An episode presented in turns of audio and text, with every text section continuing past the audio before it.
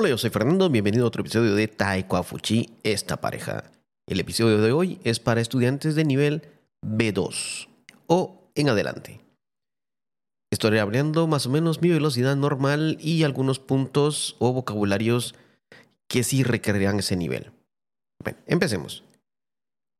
Cuando alguien me pregunta cómo me defino yo, cuando alguien me pregunta ¿Qué es Fernando? ¿Cómo es Fernando? ¿Cómo define su trabajo, su estilo de vida, su, su carrera?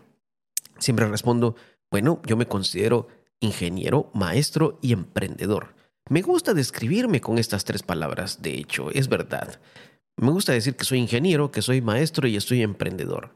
Y algunos dirán, ¿pero por qué? Y siempre me preguntan, ¿pero por qué con esas tres palabras específicamente? Voy a empezar. Ingeniero, la más básica, la más fácil de explicar, porque soy ingeniero industrial. Yo me gradué en la Universidad, de en la Universidad Nacional de Guatemala, perdón. Me gradué de ingeniero industrial. De hecho, desde niño, uno de mis sueños, cuando me preguntaban, ¿qué quieres ser cuando, quiera, cuando seas grande? Me gustaría ser ingeniero. Una de las cosas que yo quería hacer era ingeniero. Con los años, gracias a Dios, lo logré. Se cumplió mi sueño. Soy ingeniero. ¿Qué aprendí como ingeniero industrial?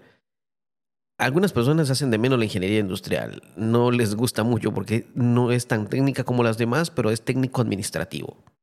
Entonces, como ingeniero industrial, yo aprendí a manejar gente, que es lo importante, cómo administrarlos, cómo, cómo leerlos prácticamente, a hacer proyectos, cómo definir los pasos para un proyecto, los estudios necesarios que conlleva hacer un proyecto, Aprendí un poco acerca del plan de empresa, no entré de lleno a ello, lastimosamente me hubiera gustado aprender más, pero esto lo aprendí después en la maestría y después con otros libros y cursos que he sacado.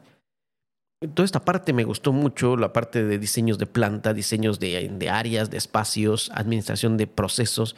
Toda esta parte de ingeniería industrial me encantó, me fascinó y de hecho, te confieso ahora, ahora que trabajo como maestro español, que tenemos una escuela de idiomas, mucho de todo esto lo aplicamos en la escuela. ¿Cómo? Cuando nos tocó diseñar nuestra, el primer local que tuvimos, nos tocó diseñar los espacios, el tamaño de las aulas, dónde queríamos las conexiones eléctricas, las puertas, de qué forma queríamos que estuviera diseñada en las puertas, las ventanas, los muros. Todo esto prácticamente lo hice yo. Fue mi diseño, gracias a Dios lo puedo decir, fue mi diseño. Yo hice dos, tres diferentes diseños, creo que hasta cuatro, los mostré a mi esposa, mira qué te gusta, le, tuve que explicar cómo era cada uno para que ella pudiera entender qué era. Y juntos decidimos entonces cuál era. Él me dijo, decide tú e, este o este. Y yo no le entiendo. Entonces yo diseñé los espacios. Cuando nos fuimos a registrar con un arquitecto, el arquitecto nos dijo, bueno, en este espacio pueden hacer un diseño como este. Nos dio algo muy sencillo, muy, muy simple, pero no me gustó. Los espacios no me gustaron. Como estaban tomados en cuenta, al final lo, lo hice como yo quería. Y en base a este conocimiento, con la persona encargada de hacer toda la remodelación, toda la construcción de las aulas, pues yo lo hablé con él, estuvimos hablando en chino, en mi pobre chino en ese momento, pero me encargué de ver las medidas, el tamaño, del, tamaño de los muros, qué tan grueso querían los muros, las dimensiones de las aulas, cómo quería meter todo el equipo dentro del aula. Cuando me veo equipo me refiero a las mesas, las sillas, la, el, pizarrón o tablero, como le llaman algunos, un carrito donde se ponen todo lo que son los marcadores y algunas herramientas para enseñar que nos servían también ahí. Cada aula tenía su espacio. Todo esto me tocó a mí diseñarlo y cuando lo presentamos al arquitecto para que lo aprobaran, para todo el, que nos aprobaran la escuela, funcionó. No le vieron ningún pero, ningún pero, así como lo escuchas. O sea, el diseño pasó, fue aprobado por todo el gobierno de, de, Taiwán prácticamente, el que mira todo el proceso para registrar escuelas, fue aprobado por todos ellos, mi diseño, gracias a Dios. Entonces me tocó a mí llevar esa parte. La parte de procesos también, con mi esposa la analizamos juntos, pues toda esta parte de conocimiento de, de lo que era ingeniería mucho todo está trabajándose en nuestra escuela. Por eso me gusta decir que soy ingeniero. Me gusta pensar nuevas formas, me gusta ver qué procesos, cómo agilizar los procesos, qué es lo que estamos haciendo bien o mal, y mi esposa también tiene un talento increíble para eso y juntos lo vemos y lo podemos aplicar. Por eso soy ingeniero. Me gusta decir, soy ingeniero. Ahora, ¿por qué maestro? Maestro, porque ¿de dónde viene lo de maestro? Como, ingeniero, de hecho, también una de mis pasiones, aparte de, ser ingeniero, siempre ha sido enseñar. Me ha gustado la idea de no sé, el, hablar en público es algo que me ha gustado mucho. Lo hago desde que tenía 10 o 12 años. Sí, a esa edad empecé a hablar en público, en la iglesia, presentaciones en la escuela. Me encantaba hacerlas. Entonces, cuando me tocó ayudar a compañeros, sí, lo, me tocó ayudar a compañeros, me, preguntaban, llegaban conmigo, mira, mm, vos vas bien en las clases, ¿me puedes explicar cómo se hace esto o qué es este tema? Pues yo con mucho gusto lo hacía y me di cuenta que me gustaba enseñar, me gustaba ayudarle a, a los demás a entender las cosas que tal vez eran un poco más difíciles y trataba de explicárselas de forma que las pudieran entender más fácilmente, o sea, no con vocabulario complicado, sino tal vez con vocabulario más como diría alguien, no tan formal, pero que sí se pudiera entender. El objetivo era que ellos entendieran. Esto se convirtió en una pasión, tanto así que después muchas personas, y digo muchas porque fueron varias, me decían, eh, Fernando, eh, ¿me puedes enseñar, me puedes explicar? O me invitaban a su casa para, para que les fuera a enseñar a sus casas y me decían, ¿cuánto me cobras? Y desde ese entonces ya me decían, ¿cuánto me cobras? Mm, tal vez lo pensé mal en ese momento, lo pensé mal, lo confieso, y lo que les decía era, Mm, voy a tu casa, me, pagas, me, invitas a almorzar, sabes que como bastante, me invitas a almorzar o a cenar y con mucho gusto pues yo llego. Eso es mi, yo eso te cobro, me invitas a comer. yo creo que después decía mejor le hubiera pagado y no dar invitarlo a comer, porque como en esa época comía más que ahora. Pero de ahí se, se regó la bola y muchos me conocían de que yo podía llegar a las casas a explicarles. Incluso algunas personas llegaban a mi casa a preguntar, eh, ¿tenés tiempo ahorita? te estoy hablando de épocas en que no había teléfonos eh, celulares, no había internet como para enviar un mensaje, no llegaban a mi casa, se arriesgaban que yo no estuviera o estuviera ocupado. Un par de veces sí les tuve que decir, no puedo, estoy ocupado, estoy haciendo tarea, eh, estoy haciendo mis propias cosas, eh, cosas de la universidad, no puedo hacerlo.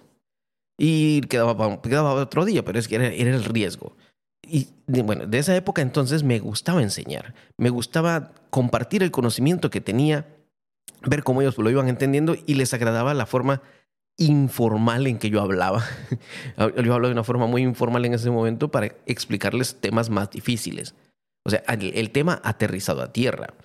Esto me, fue también, esto me ayudó también para que en la iglesia a la que yo iba durante 20 años fui maestro de iglesia, maestro de Biblia, en la cual yo enseñaba a adolescentes, jóvenes, adultos, incluso formación de líderes y maestros. Me encantaba esa parte, formar a la gente. Cuando estuve en la maestría también tuve oportunidad de ayudarle a un compañero a entender ciertos temas para un examen que él tenía muy difícil, entonces pudimos aplicar, pude, pude aplicar lo que me gusta hacer.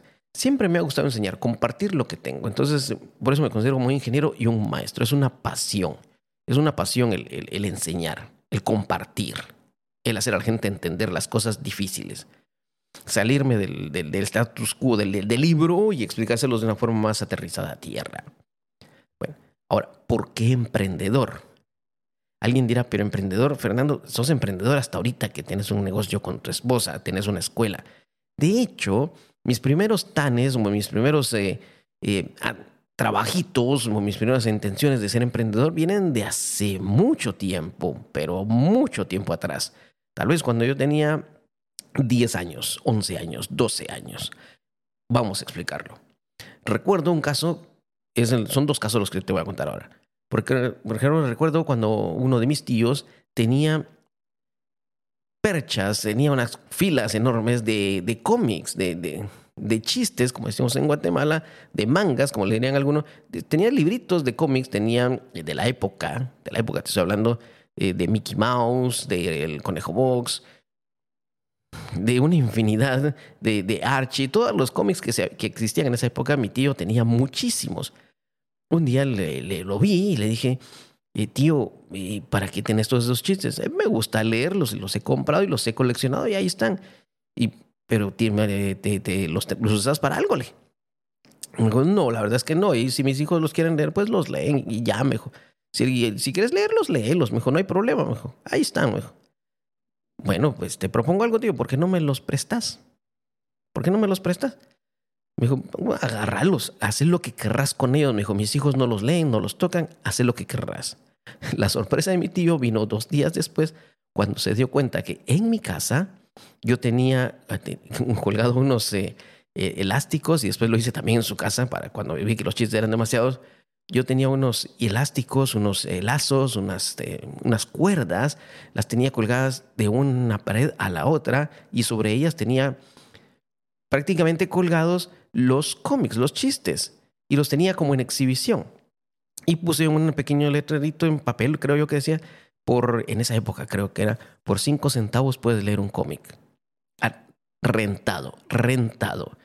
¿Qué pasó? Pues los chicos de la cuadra de los niños, los compañeros, mis amigos, todos llegaban y empezaron a llegar y los miraban a todos sentados en, la, acera de enfrente de la casa, todos ahí sentados leyendo. Eso lo, decía, lo pueden leer, pero lo pueden leer aquí, no se lo pueden llevar. Era la condición y lo respetaban porque sabían que si no se lo llevaban ya nunca les volvía a dar otro. Y eran muchos los que tenía y todos querían leerlos todos. Entonces llegaban, los alquilaban era diario y, estaba haciendo dinero para la época, para siendo un niño. Mi tío llegó y me dijo, bueno, me dijo, estás haciendo dinero con, lo, con, con, mis, con mis chistes, con mis cómics. Y eso es mío, me dijo. Mm, pero me dijiste que, lo, que yo hiciera lo que quisiera. El, y, un niño de 10, 11 años diciéndole eso a su tío. Me dijiste que yo podía hacer lo que yo quisiera, pues lo estoy alquilando. Y, mi tío empezó a reírse y solo dijo, mira, haz lo que querrás. yo nunca había pensado en esto, mis hijos nunca pensaron en esto, vos lo pensaste, hacelo, te felicito. Incluso había alguien, unos niños, que llegaba la hermana y me decía, mira, que mi hermanito estaba enfermo, eh, tenía un hermano enfermo en esa época, me recuerdo, me dijo, mira, él no puede salir de la casa, me, presta, me, lo rentás, se lo llevo a la casa para que lo leamos juntos y yo te lo devuelvo. Lo hablamos y de hecho era un caso real pues está bien, ve. O sea, también ya desde época también ya haciendo un poco de obra social. En la escuela, cuando ya tenía yo unos 12 años, perdón, 13 años quizás, 13, 14, estaba en, en la escuela secundaria, yo noté que había una maestra o unos maestros que de repente decían, bueno, hoy vamos a tener un examen sorpresa, examen corto, así que guarden los libros, saquen una hoja y vamos a tener un examen. ¿Qué pasaba? Muchas personas, yo y mis compañeros, lo que hacían era arrancar las hojas de los cuadernos, así como les arrancar las hojas de los cuadernos para prepararse para el examen. Yo los vi, yo los vi como unos eh, dos semanas, tres semanas, vi que muchos hacían eso, arrancaban las hojas, examen. Bueno, entonces compré lo que pude, o lo que pude, compré hojas en blanco, tamaño carta o tamaño legal o tamaño oficio, depende como qué era lo que hubiera disponible, y los llevaba en mi mochila. Llegué a comprar hasta medio ciento. En esa época me recuerdo que me daban tres hojas, tres, tres hojas de papel por cinco centavos, creo yo más o menos. Tres hojas de papel por cinco centavos o cuatro hojas de papel por cinco centavos. Yo compraba 50, el medio ciento. Yo lo mantenía en mi mochila, es cierto, le estaba metiendo peso a la mochila, pero cuando la maestra o, el maestro decían, saquen una hoja, examen corto, yo les decía, eh, mucha, ¿alguien quiere una hoja? Se las vendo en cinco centavos, porque yo tengo hojas. Eh, de verdad, unos me dijeron, no, no vamos a querer tus hojas, está bien, no las quieres. Pero otros me dijeron, sí, dame una hoja. No querían arrancar hojas de sus cuadernos, ya era demasiado el daño que estaban haciendo para sus cosas. Y me empezaban a comprar una hoja, cinco centavos. Recuerda, a mí me daban en tres o cuatro hojas por cinco centavos. Yo vendía una hoja en cinco centavos. Y de ahí hacía también negocio. Una vez mi madre me llegó y me, llegó y me dijo, Fernando, hace mucho tiempo que no me pedís dinero para la escuela. ¿Estás bien? O a mí se me ha olvidado, ¿estás bien? Y le decía, sí, no tengas pena, yo tengo dinero. tengo dinero. Y me dijo, ¿de dónde estás sacando dinero? Le conté la historia y mi madre se empezó a reír y me dijo, yo te compré el primer medio ciento. Sí, pero después de eso ya no me has comprado nada. Yo he hecho, tengo más. Y me dice, estás yo te di para que lo usaras vos y estás haciendo negocio con eso y todavía estás vendiendo más. Sí, le oh". Le dio risa también y me dijo, bueno, esta es tu idea y no me has pedido dinero en varios días para la escuela, seguí adelante. Otra cosa que hice en la escuela también se me ocurrió en, en esa misma época. En esa misma época, te, digo, era un, un, quetzal, un quetzal era mucho dinero, lo que hoy en día serían cuatro NTs. En esa época estaba el dólar y el quetzal a uno por uno éramos niños, en esa época era bastante dinero un quetzal, yo vendía lotería. Sí, ese fue otro emprendimiento, la lotería.